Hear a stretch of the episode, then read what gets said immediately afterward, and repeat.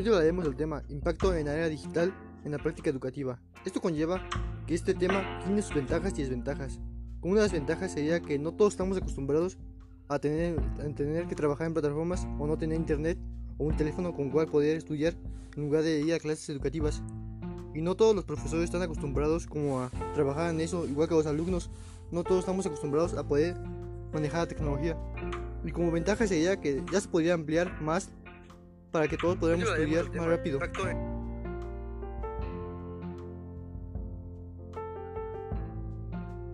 Como investigaciones, explicaciones, así podríamos hacer todo más rápido y no quedarnos solamente con lo que lo dice el profesor.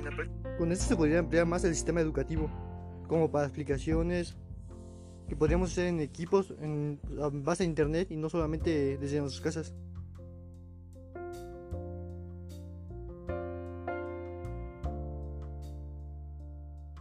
Nos ayuda a hacer presentaciones como en Word, PowerPoint, y nos ayuda más a comunicarnos a través de las, líneas y las redes sociales. Bueno, por mi parte eso sería todo.